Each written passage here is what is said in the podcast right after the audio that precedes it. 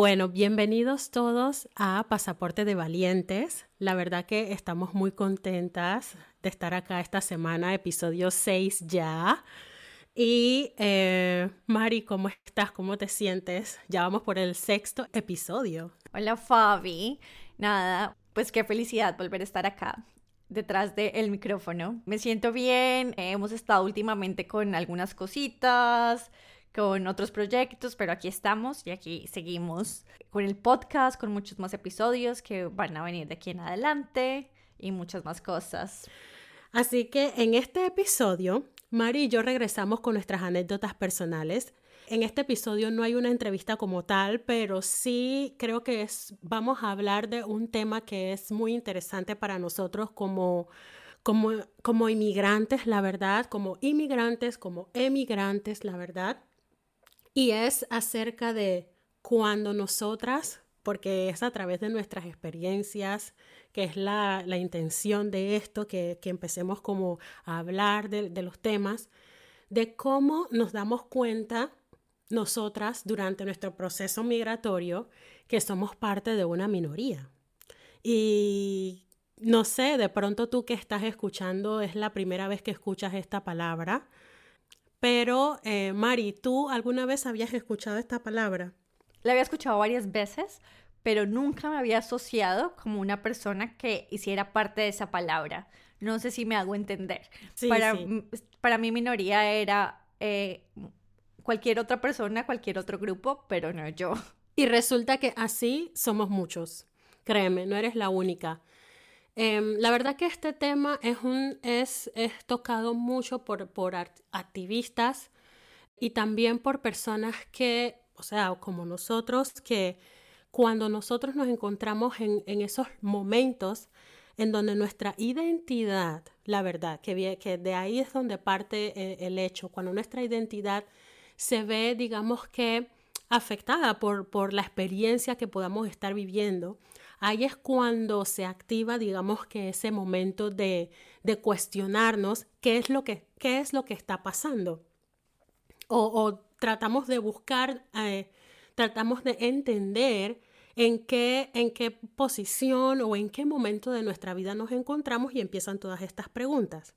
Yo la verdad, antes de mudarme a Alemania, y digamos que, porque es así, es así como yo empiezo también mi, proceso de autoconocimiento como mujer negra, como mujer migrante. Tampoco había escuchado de esta palabra, Mari. Así que no estás sola. Y eh, creo que sería chévere antes de eh, empezar a contar nuestra experiencia, nuestras experiencias, eh, decir qué significa. Y minorías, hay un libro que me gusta mucho y que me gustaría citarlo para este episodio, y es el libro de la autora de Cirebela Lovede que se llama Minorías, historias de desigualdad y valentía. Si no lo has escuchado, si no has escuchado de esta autora y te interesan eh, estos temas, entender entenderte a ti como persona migrante que te encuentras en este momento, como persona negra que puedas estar escuchando este episodio, eh, y, te sientas en ese proceso de cuestionarte quién eres, entender más tu identidad como persona, como ser. Eh, creo que este es un libro que debe estar en tu biblioteca, la verdad. Este y muchos de esta gran autora española.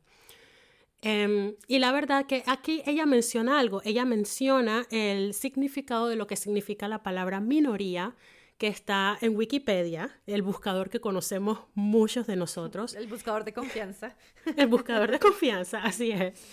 Y ella lo menciona porque, claro, hay que entender antes de hablar del tema qué es esto.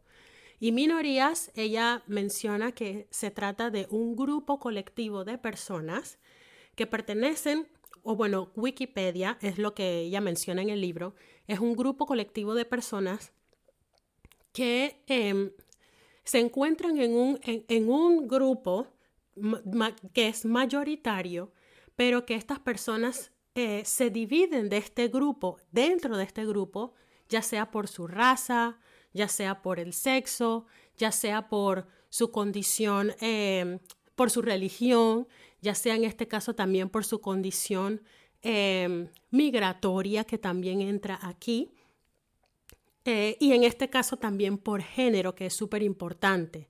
Y aquí entramos en el tema de la división de cuando, eh, cuando eres mujer, cuando eres hombre, eh, cuando te defines, o sea, con, este, con, con, con estos, em, esta definición de sexo que ha definido la sociedad, ¿no? Pero también cuando eres parte de otro grupo como LGTBQ, eh, eso también te hace parte de un grupo minoritario cuando estás en un sistema o en una sociedad donde el grupo al que tú perteneces no es ese grupo que se encuentra mayor en la sociedad. Y cuando pasa esto, ¿qué pasa? Ahí hay un tipo de opresión. Hay un tipo de, claro que esto influencia en tu, en tu identidad, en tu día a día, en el sistema que conoces y en el que te estás moviendo. Ahora, ¿cómo afecta esto o nos afecta a nosotros como personas migrantes? Ya nosotros, antes de ser migrantes, Mari, tenemos, o sea, eh, ya digamos que eh, puntos en nuestra identidad que nos definen, ¿cierto? Que somos, eh, en tu caso, colombiana, en mi caso, soy panameña, eso también me define como persona. Eh, soy, me defino como mujer, eso es importante, eh, como mujer negra. Ya tú nos dirás en tu caso cómo te defines a ti, pero todas esas cosas ya nos definen. Ahora, cuando venimos a la palabra de minoría y nos encontramos fuera de nuestros países, decimos, wow, o sea, la verdad que nunca me había identificado yo como un grupo, como dentro, como estar dentro de un grupo minoritario. Pero ¿qué pasa? Sí es, y es la realidad, porque en mi caso, como yo emigré a un país que es nórdico europeo, en este caso Alemania, la mayoría de las personas son personas blancas. Y al yo ser una persona negra en una sociedad donde la mayoría de las personas son blancas, significa que yo soy parte de una minoría. Total. Entonces, ¿qué pasa?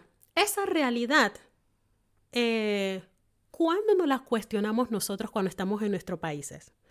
Y eso que Panamá no es un país eh, de, un, de, un, solo grupo étnico, eh, por decirlo así. O sea, Panamá es un país y como muchos países en Centroamérica hay, una, hay distintas clases de etnias, grupos sociales, pero resulta que cuando nosotros emigramos, y venimos a sociedades en donde la mayoría de las personas son personas blancas, donde hablan otro idioma que jamás nos habíamos cuestionado si estábamos nosotros dispuestos a, aprender ese nuevo idioma, claro que eso influye en tu identidad y en tu experiencia. Entonces allí, cuando empiezo yo mi proceso migratorio, es que encuentro este tipo de palabras que para poder entender, y claro, no solamente quedarme con que, ah, bueno, escuché esta palabra y la verdad no sé si soy de ese grupo, sino que me interesó porque creo que parte del gran poder de realmente desarrollarte y crecer como persona inmigrante, como persona emigrante, eh, como persona que estás fuera de tu país o incluso dentro dentro de tu país, creo que es muy importante que uno se permita conocerse, ¿no? Y no solamente escuchar las palabras y dejarlas hasta allí, sino también como... Investigar, indagar. investigar, exacto, porque eso te da mucha información y te da mucho poder a ti como persona y como ser que eres, ¿no? Entonces, si tú que nos escuchas, es la primera vez que escuchas esta palabra, em, la verdad que te invitamos a, a a cuestionarte. sí, a que busques el significado. Es un significado que ya tiene por lo menos más de 30 años con eh, la ONU, que ya eh, la Organización de las Naciones Unidas lo ha, lo ha definido y ha empezado, o sea, ya es, un, ya es un término que yo diría que no es tan nuevo y que es un término que nos involucra a todos. Eh, a todos desde diferentes perspectivas, desde la perspectiva que estoy en mi país, pero no sé, eh, de pronto yo soy, no soy la minoría en mi país, pero hay gente que sí es la minoría. Entonces, ¿cómo también nos comportamos y cómo somos empáticos con esas personas, viéndola desde ese lado? Claro. Y desde el otro es como cuando, cuando yo estoy en la posición que yo soy la minoría. Y, y cómo me siento y qué tengo que hacer. para, para sobrellevar o para aprender qué quiere decir que soy una minoría en, el país en el que estoy.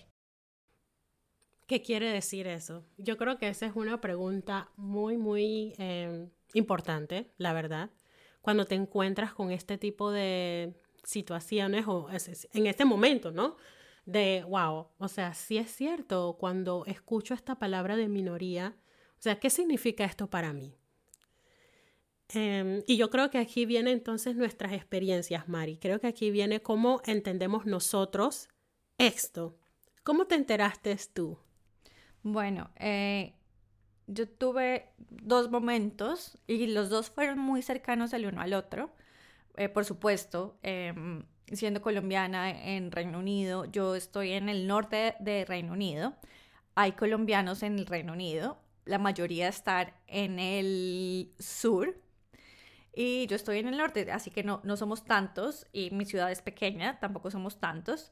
Eh, hay gente de muchos lados, pero digamos que, bueno, que la mayoría son de, países de Europa y bueno, yo como colombiana. No lo había notado mucho cuando me mudé acá, eh, estaba en otras cosas, en otros ámbitos como la universidad, cuando hay tanta gente de tantos lugares, como que haces parte de un grupo y no sientes que eres minoría.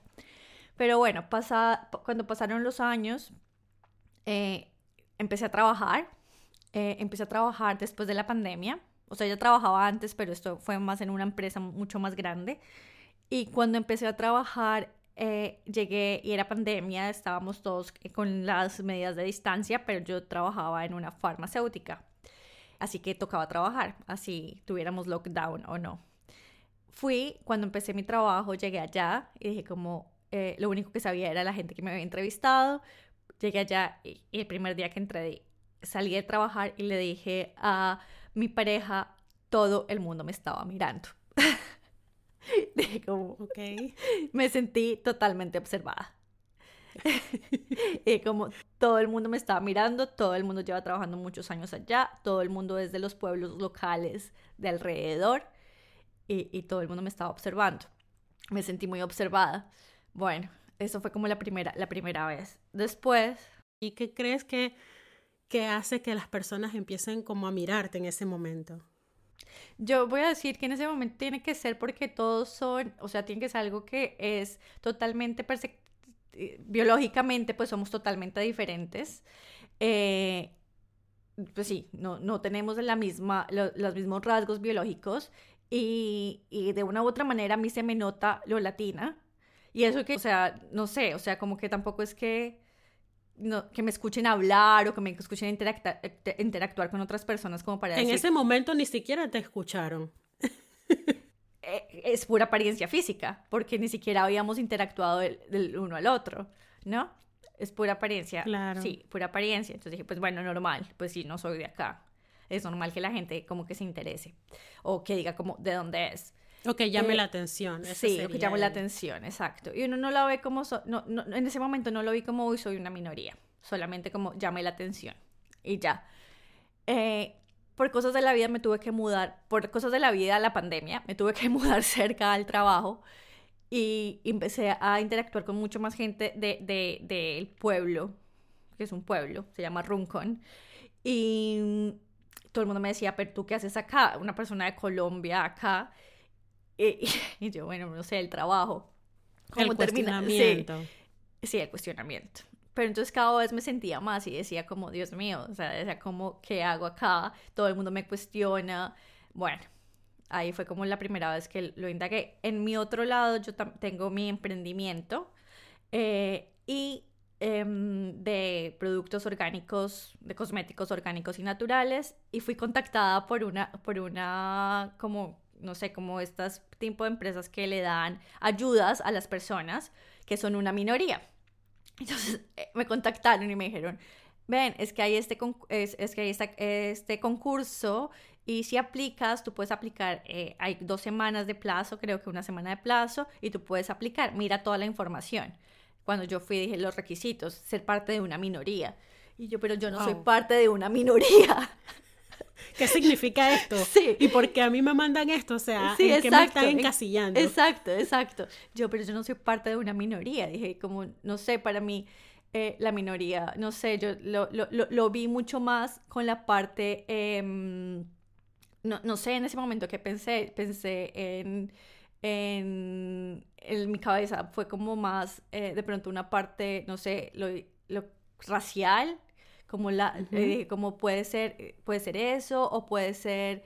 el lenguaje, el, idioma. Pero lo dije, gente, hay mucha gente de la India y dije, de pronto es como no sé, de pronto lo hacen por, no sé, o sea, estaba totalmente confundida. Exacto, entonces yo dije, pero ¿por qué me están encasillando? Y después dije como, ahí en ese momento me puse a pensar y dije, totalmente, yo hago parte de la minoría. Yo, eh, ahí creo que el 10% del, del, creo que menos, sí, de pronto me equivoco, pero lo que recuerdo más o menos cuando hicieron un censo en Reino Unido, eh, el porcentaje de colombianos acá eh, no es mayor del 10%, es mucho menor, podría decir que menor del 5% en, en, en, Inglaterra. Y en el norte de Inglaterra, por ahí del 0 punto algo. Entonces, eh, no, no hay mucho. Dije, claro, yo hago parte de una minoría y nunca me había dado cuenta. Y empiezas tú a cuestionarte otras cosas. Tú me preguntabas que cómo me definía al principio. Yo me defino como colombiana. Cuando me, me, preguntan, ah, también te preguntan mucho tu eh, ethnicity, etnia eh, pongo otro latinoamericano. Entonces yo decía, me defino como colombiana, me defino como latinoamericana. ¿Qué pasa en Colombia? ¿Y qué pasa? Este es totalmente mi punto de vista y es como yo me siento personalmente en cuanto a mi identidad. Eh, lo que pasa es que nosotros venimos de, como sabemos todos, eh, eh, venimos de, habían indígenas en Colombia, vinieron españoles y eh, también vinieron eh, de África. Entonces tenemos una mezcla de todos, ¿sí? No. Y eso es lo que me hace a mí como colombiana. Lo que hace que no me pueda identificar con una sola, no puedo decir, yo María Paula soy 100% indígena porque sería una mentira, no lo soy. Me gustaría, pero no lo soy pero siento que en mis raíces hay parte de eso. Hay parte de, de un indígena que estuvo viviendo antes en Colombia, antes de que llegaran eh, los conquistadores. también hay una parte de españoles que me siento afín o no afín, me gustaría que fuera, que mi mezcla fuera un poquito más de lo que había en las raíces, ¿sí me entiendes? Del país en el que nací. Pero seguramente habrá una mezcla. Eh, habrá una mezcla afrodescendiente, pero tampoco me puedo catalogar totalmente. Entonces yo personalmente me catalogo como esa mezcla de muchas culturas que han pasado por Colombia. Eh, no puedo decir tampoco que y que están ahí. No puedo decir que soy blanca, no lo soy, no me catalogo. O sea, a veces soy morena cuando voy al sol y sale, puedo estar hasta, mi color se puede poner bastante moreno, y está bien, a veces tengo eso, a veces soy muy pálida porque no me da el sol en Inglaterra, entonces no puedo decir que, que, puedo, que puedo definirme por un cuestión de, sí, soy morena, me definiría como una persona morena, pero no me puedo definir por eso porque hay muchos tipos de, de, de, de culturas que hacen parte de esta persona que es colombiana. O sea, ojalá, yo creo que siento, cuestionándome mi identidad, eh, viviendo en el exterior, siempre he dicho como, ay, me encantaría hacer un test de ADN y saber de dónde viene cada una de las raíces. No sé si eso de verdad funciona, si no funciona, pero me encantaría saber. Y asimismo, eh, de los españoles, si hay una parte de español, los españoles no son 100% puro españoles, también hubo población árabe que inmigró a España y llegó ahí. Eh, población judía que también inmigró a, a, España y también inmigró a Colombia. Entonces no estamos 100% seguros de, de quién somos. Por eso digo, soy colombiana, soy latinoamericana y soy la mezcla de muchas identidades. Eso es lo que soy yo. Y así es como me identifico. Somos una mezcla, es correcto. Claro que en nuestra identidad siempre hay un, hay un, hay un rasgo que va a sobresalir más que el otro eh, o que los otros, pero realmente nosotros, especialmente en, en, nuestros países, somos una mezcla de muchos, ¿no? Eso no lo podemos, o sea, e, es, parte de nuestra historia, es parte de nuestra cultura y la verdad es hermoso cómo nosotros podemos ser parte de esa... Eh, de toda, de toda esa combinación es lo que nos hace a nosotros únicos. El tema es que, Mari, algo que tú mencionaste es un tema de que, claro, en nuestros países esa cultura se debe, eh, o esa combinación en nuestra identidad, se debe a, un tema de colonización. Esa es la realidad. En nuestros países eh, eh, llegaron todas estas culturas que, son, que forman parte de nosotros, de esa parte indígena de nosotros, de, de, nuestro, de nuestros países, por eh, un tema de colonización. Y bueno, cuando emigramos nosotros, que ahí es donde vamos y nos conectamos nosotros entonces, porque cuando emigramos, esto, esto no se habla, o sea, esto no, no, no, no lo hablamos mucho, ¿no? Claro que hay un tema de, primero, ¿dónde me ubico? Ahí es donde empieza el, como el, cuestionamiento, ¿dónde me ubico? Y sí es importante hablarlo porque eso también influye en cómo yo me desarrollo en este nuevo país. O sea, qué posición ocupo yo, cómo me siento yo.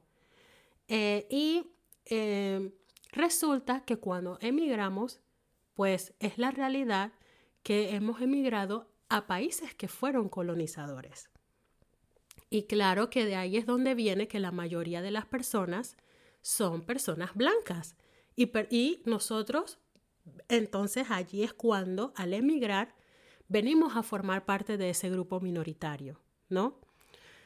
Y bueno, ¿en qué nos, en qué nos ayuda o no, no ayuda? ¿En qué, qué hace que esto cambie o influya en mi forma de ser, mi forma de pensar, en cómo me siento en el país de emigro? ¿Cómo, cómo hace que, que, cómo influye este conocimiento en mí como ser migrante? ¿Cómo me ayuda a salir adelante? Pues es cuando tú conoces quién eres, porque es allí en donde ese conocimiento es el que, que te puede acompañar a definirte y no que te defina la sociedad en la que tú estás. Y yo digo esto es porque eh, cuando tú decías, me entregaron este cuestionario donde prácticamente tú, o sea, tú nos dirás, Mari, eh, o sea, tú prácticamente tenías que, de acuerdo a esto, eh, tenías que definir si pertenecías a un grupo o no. Y esa es la parte en que, que no debería ser. ¿Me entiendes? Es la parte que no debería ser porque sí, y ahí es donde nosotros hablamos de cómo en estos grupos mayor, en estos, en estos países donde los grupos mayoritarios, claro, es el sistema, es el sistema eh, de blanquitud en el que nosotros vivimos, que beneficia a ese grupo mayoritario.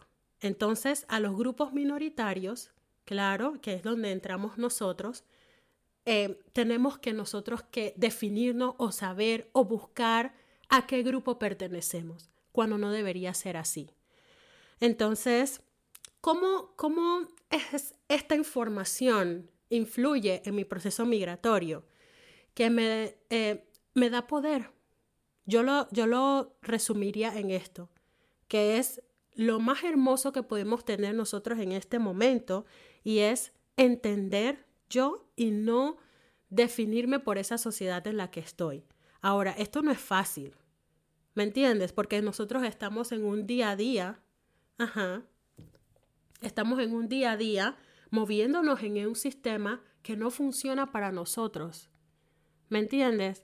Em, no funciona para nosotros porque no está hecho para nosotros.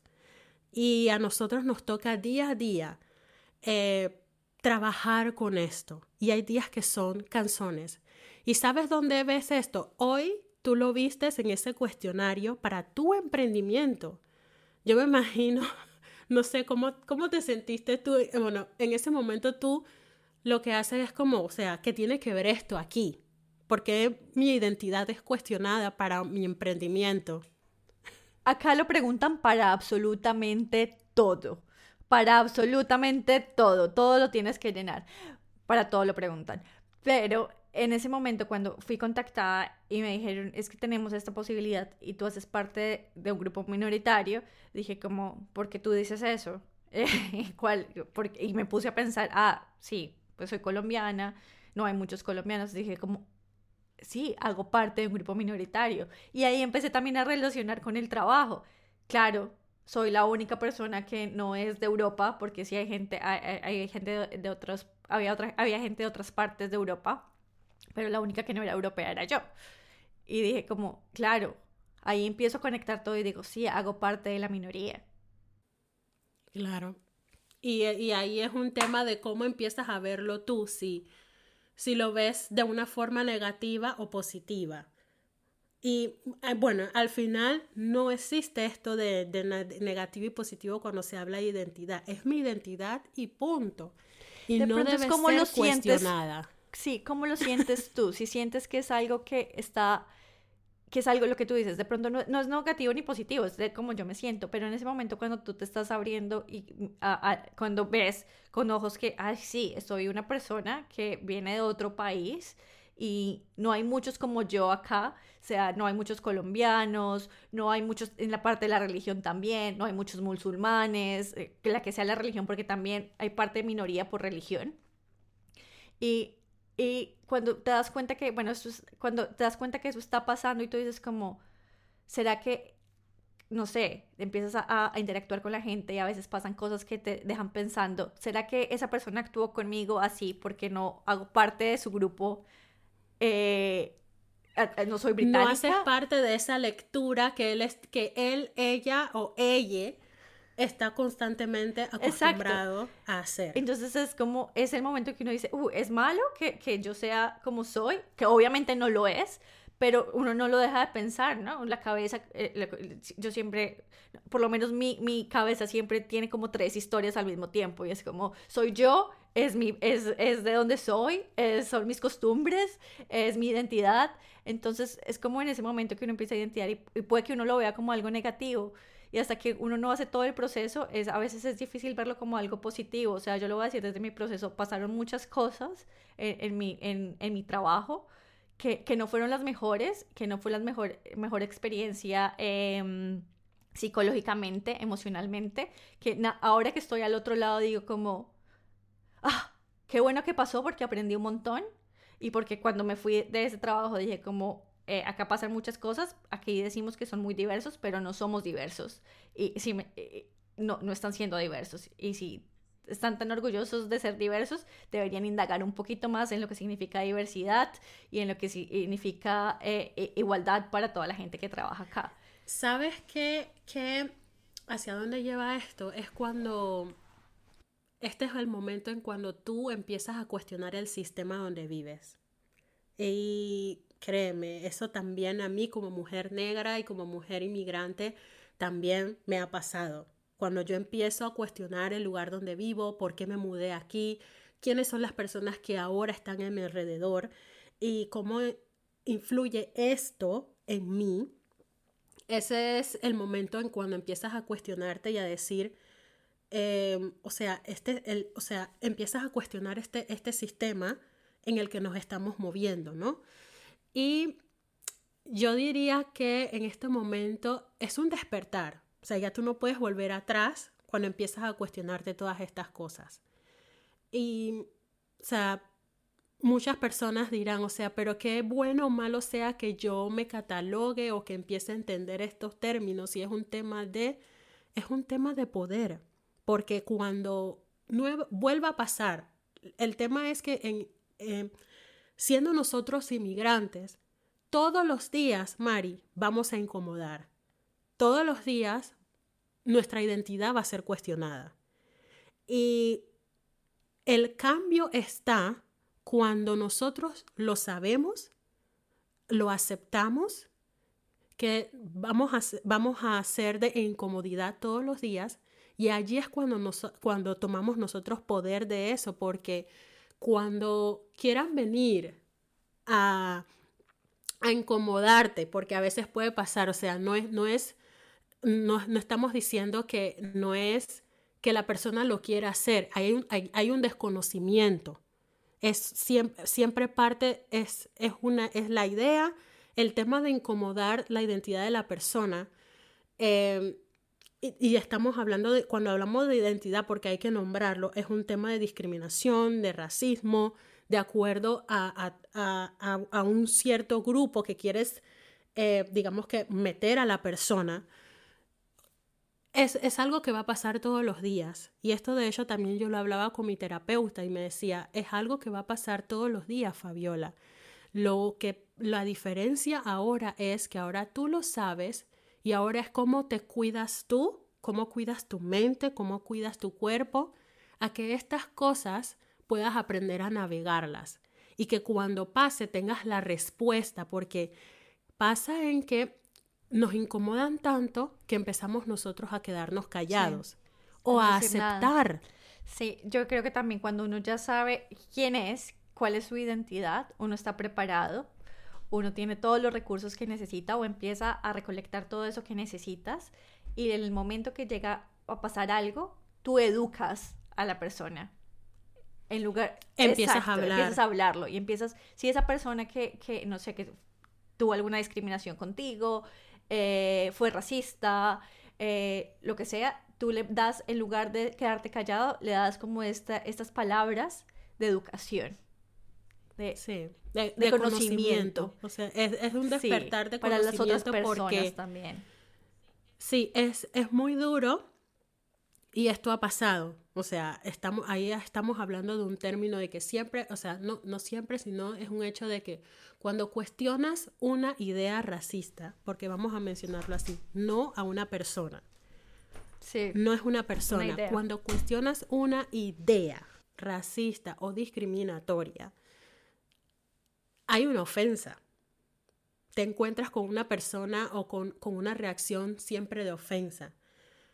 Pero hay que entender que para avanzar como sociedad hay que reconocer y hay que hablar de estos temas. Entonces, para poder hablarlo y reconocernos, claro que nosotros tenemos que empezar a entender y hablar estos términos, empezar a conocer de dónde vienen, qué papel juego yo en todo esto y cómo influye esto en mí como ser. Y luego entonces, cuando pasa o cuando ocurre que estás envuelto en medio de esa idea racista porque por alguna razón la persona lo dijo, em, en ese momento es no quedarnos callados. Y eso parece, claro, parece muy fácil, pero por eso es un proceso. Es un proceso y ese proceso solamente se inicia cuando yo empiezo a cuestionar el sistema donde yo vivo.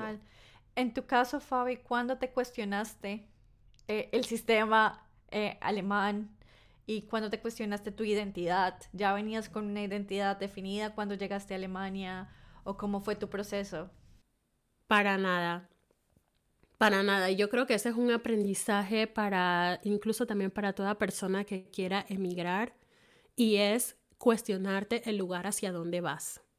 Creo que esa sería la primera, o sea, la primera pregunta que deberías hacerte si ese lugar donde tú vives realmente es un lugar para ti. Si el idioma del lugar a donde vas a mudarte es un idioma que tú te ves hablando. Si el vecindario donde vas a vivir, ya sea en algún apartamento o alguna casa, algún lugar donde vas a quedarte por cierto tiempo, es un lugar donde te puedas sentir tú. Esas son preguntas que muchas veces no nos hacemos. O sea, los que se las hacen muy bien, pero en mi caso yo no me las hice. Yo no me las hice y uno entra, o sea, y me las hice es como porque estás en una, en una etapa como de ilusión. Me voy a mudar a otro país. Me estoy abriendo a nuevas aventuras. O sea, uno está como en ese romanticismo, ¿no? Porque incluso emigrar se, se, se ha romantizado. O sea, para muchas personas, o sea, cuando tú tienes el privilegio de elegir hacia dónde tú vas, ese, ese proceso migratorio se, muchas veces se romantiza. Y ese romanticismo lo que hace es ocultar las preguntas que en verdad tienes que hacerte. En mi caso, la verdad te digo que yo no me cuestioné el lugar donde yo me iba a mudar. Eh, yo estaba ilusionada estaba contenta, esa es la realidad, de que, bueno, me había enamorado, había encontrado una persona que se había convertido en mi amigo, se ha convertido en mi amigo porque sigue estando conmigo, es mi esposo, pero las cosas que estaban alrededor, yo no las cuestioné. Con el tiempo, esas preguntas que yo evité empezaron a tocar a mi puerta. ¿A dónde me mudé? ¿Qué idioma es el que tengo que hablar yo ahora? Eh, ahora que, o sea, cuando me casé, ¿cómo pasa este proceso burocrático de, casarte con una persona, eh, de, con una persona alemana? ¿Cuál es tu, posición como mujer, como hombre o como, o como otro, o, em, como, cómo es tu posición en cuanto a género, en cuanto a religión? en todas estas cosas. O sea, esas son preguntas que yo, la verdad que no me las hice y te digo la verdad, em, ese es el aprendizaje que tengo ahora.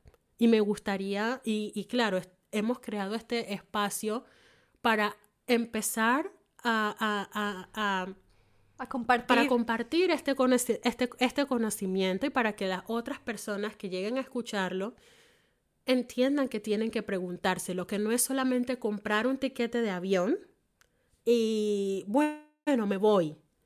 No, tienes que hacerlo consciente. No es un tema de no hacerlo, sino hacerlo con conciencia. Y preguntarte si ese lugar al que te has mudado en verdad es un lugar para ti. Porque sí puede pasar de que influya en ti de forma negativa o de forma positiva ese lugar. En mi caso, yo vivo en estos momentos en un, en un lugar que está lejos de una ciudad grande. Y yo antes decía, no, cuando yo vivía en Panamá, yo decía, no, para nada, a mí, también me gusta la naturaleza. Yo siempre he sido una persona que tampoco me ha gustado tanta... Em, em, no me defino como una persona extrovertida. Exacto, como una persona que le gusta estar constantemente en fiesta, pero al vivir aquí es otra cosa. O sea, me doy cuenta que a pesar de que yo no era una persona extrovertida, siempre necesitaba el bullicio, las personas a mi alrededor. Entonces, eso fue lo primero que empezó a golpear mi identidad aquí, que empecé a darme cuenta que estaba en un lugar muy retirado. Lo que me ha sostenido en estos momentos ha sido mi familia, que encontré la persona, una persona que, se ha convertido en más que mi esposo, digamos que en mi compañero, y em, eh, podemos hablar de, esas, de estas cosas e incluso hay momentos en donde no se entiende. Hay momentos en donde no se entiende por qué yo estoy casada con un hombre que es blanco. Entonces hay cosas que él aún no va a entender. Y es importante que las entienda, ¿no? Porque es para todos, es, es, es un despertar que tiene que ser para todos, para todos, no solamente para una persona que pertenezca a un grupo minoritario. Sí, exacto, esto es para todos, esto no solamente para, para nosotros, sí.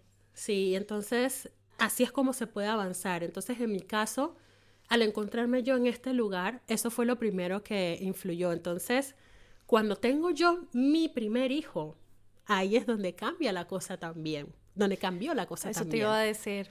Porque nos han dicho que tener niños biculturales, esa es otra, otra cosa que está muy romantizada, que tener niños biculturales es hermoso que tener niños biculturales es, eh, es un avance. Esa es una idea racista, claro, ¿no? Ya esto se ha hablado en muchos grupos, se, habla ya, eh, se habla abiertamente de que tengamos conocimiento de esto, ¿no? Eh, es una idea racista. Pero al yo estar aquí y tener a mi bebé, eso me expuso a otros sistemas en el que yo me estoy moviendo. Y luego me doy cuenta que tener un niño bicultural es una gran responsabilidad, porque hay una identidad que se está formando y para poder yo eh, educar a mi hijo, no solamente, eh, la, eh, digamos que en matemáticas, en inglés, en español, también una, una educación emocional, una educación integral, él tiene que saber quién es Y yo para poder transmitirle eso, yo también tengo que saber quién, quién soy. Entonces, ahí hay una responsabilidad muy grande y que al yo estar en este lugar, resulta que no tengo referentes. Al mudarme a un lugar donde es un pueblo pequeño y tú no tienes referentes todos los días. y cuando me refiero a referentes, me refiero a encontrarte una persona eh, que hable tu idioma cuando salgas a la calle, cuando vas caminando con tus hijos, con tu familia. Encontrar otra persona negra, así de sencillo. Son esas cosas. Día a día. Es como ver cómo hay otra persona que también lo hizo. hay otra persona que está sobreviviendo acá. No, pero es importante. Es importante. Es importante. Eso se llama reconocimiento. O sea, poder reconocerte en el lugar donde estás. Cuando tú no logras eso, en mi caso, con, al yo no lograr esto, eso te va afectando emocionalmente, Mari. Eso te va eh, afectando tu salud mental, va afectándote en, automáticamente en todo lo demás, en la forma que comes, en la forma en que te cuidas, eh, quién, qué, qué es lo que crees de ti, empiezas a cuestionarte tu posición como inmigrante y decir, o sea, ¿qué hago aquí?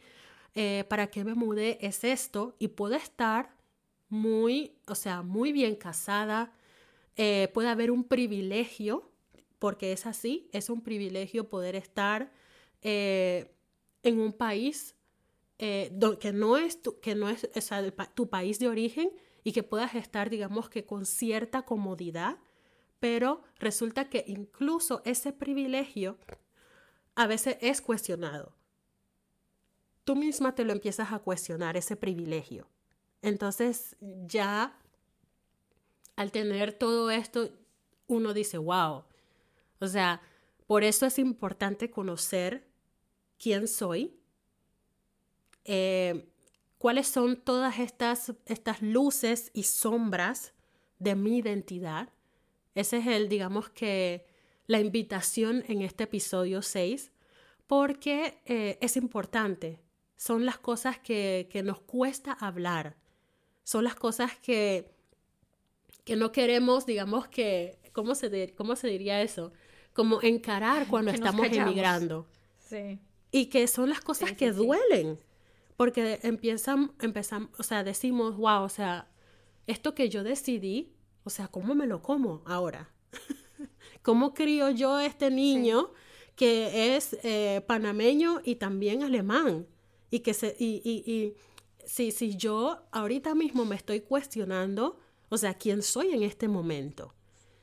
Eh, y nada, yo creo que ahí es un tema de cuestionarte bien y, claro, conocer estas palabras y, y, quién eres, porque así puedes también buscar las herramientas que necesitas para salir adelante. Y, entonces allí es donde tú dices, no, ¿sabes qué? Porque a veces son cambios que hay que hacer. No porque me mudé a un lugar significa que tengo que quedarme ahí. Y ese es algo que también me ha tocado aprender durante todo este proceso, o sea, al cuestionarme esto, quién soy, que soy parte de un grupo minoritario en el lugar donde vivo, como mujer negra, como inmigrante, como muchas cosas. El, el, cuestionarme esto y hablarlo en voz alta, en terapia, con amigos, hoy aquí en el podcast, es lo que me ayuda a decir, necesito hacer un cambio. Necesito em, empoderarme de esta situación porque si no, ¿cómo le hablo a mi hijo? ¿Cómo me hablo a mí primero? ¿No? ¿Cómo me hablo a mí primero? ¿Cómo le hablo a mi niña interior? Y luego, ¿cómo a través del ejemplo es que mi hijo va a poder ver esas cosas? Porque una cosa es, claro, decirlo y tú sabes, uh, saberlo, y lo otro es que, tu hijo lo, que tus hijos lo vean. Y puede parecer como a veces como absurdo. O sea, no, en, el día a día uno pasa por tantas cosas, la burocracia en, el sistema, eh, que en el país donde estás y tienes que pasar por tantas cosas y, y no, no haces como un espacio para preguntarte estas cosas que son tan importantes. Porque primero, para poder salir, tienes que saber quién eres. O sea, yo lo diría, lo diría que es así. Creo que a todo el mundo le llegan momentos diferentes, pero es muy importante que, empecemos a, pensar en, eso, en las minorías, en la diversidad, en, la, eh, en todo eso. Y nosotros como personas migrantes pasamos por esas cosas. Las pasamos y nos afectan. Y la única forma de salir adelante en esas situaciones, que cuando salgamos a la calle nos miren porque automáticamente reconocen o, o, lo que leen es, esta persona no es de aquí, que ni siquiera esa mirada me pueda afectar es cuando yo puedo reconocer y cuando puedo validar y nombrar las cosas como son. Sí, eso es cierto. Es la única forma. Y, que, y que aceptemos ese proceso de hacerlo, porque no es fácil. Sí, es verdad. Eh, la invitación es a estar abiertos al tema. Si te pasa, si no te, si no te ha pasado, eh, de seguro hay alguien a tu alrededor que sí ha pasado por eso y necesita de pronto escuchar, eh, ser escuchado eh, entonces hay que abrir la conversación, hay que llamar las cosas eh, por su nombre em, y hay que validar lo que pasa a nuestro alrededor en este proceso, en el exterior, en este proceso de migración. Así es, a nombrar. Bueno, entonces nos vemos en el próximo episodio. Mari, ¿qué opinas? Sí, estoy de acuerdo. Que tengan un feliz o un feliz día cuando escuchen este, este episodio. Para finalizar, te invitamos a que te suscribas al podcast en nuestro perfil de Spotify y Apple Podcast. Nos encuentras como Pasaporte de Valientes. Allí podrás encontrar nuestros episodios y compartirlos con todos tus amigos y conocidos que se encuentran en un proceso migratorio. Queremos compartir contigo y leerte. Esperando que hoy te hayamos acompañado e inspirado, nos vemos en el próximo episodio. Hasta luego.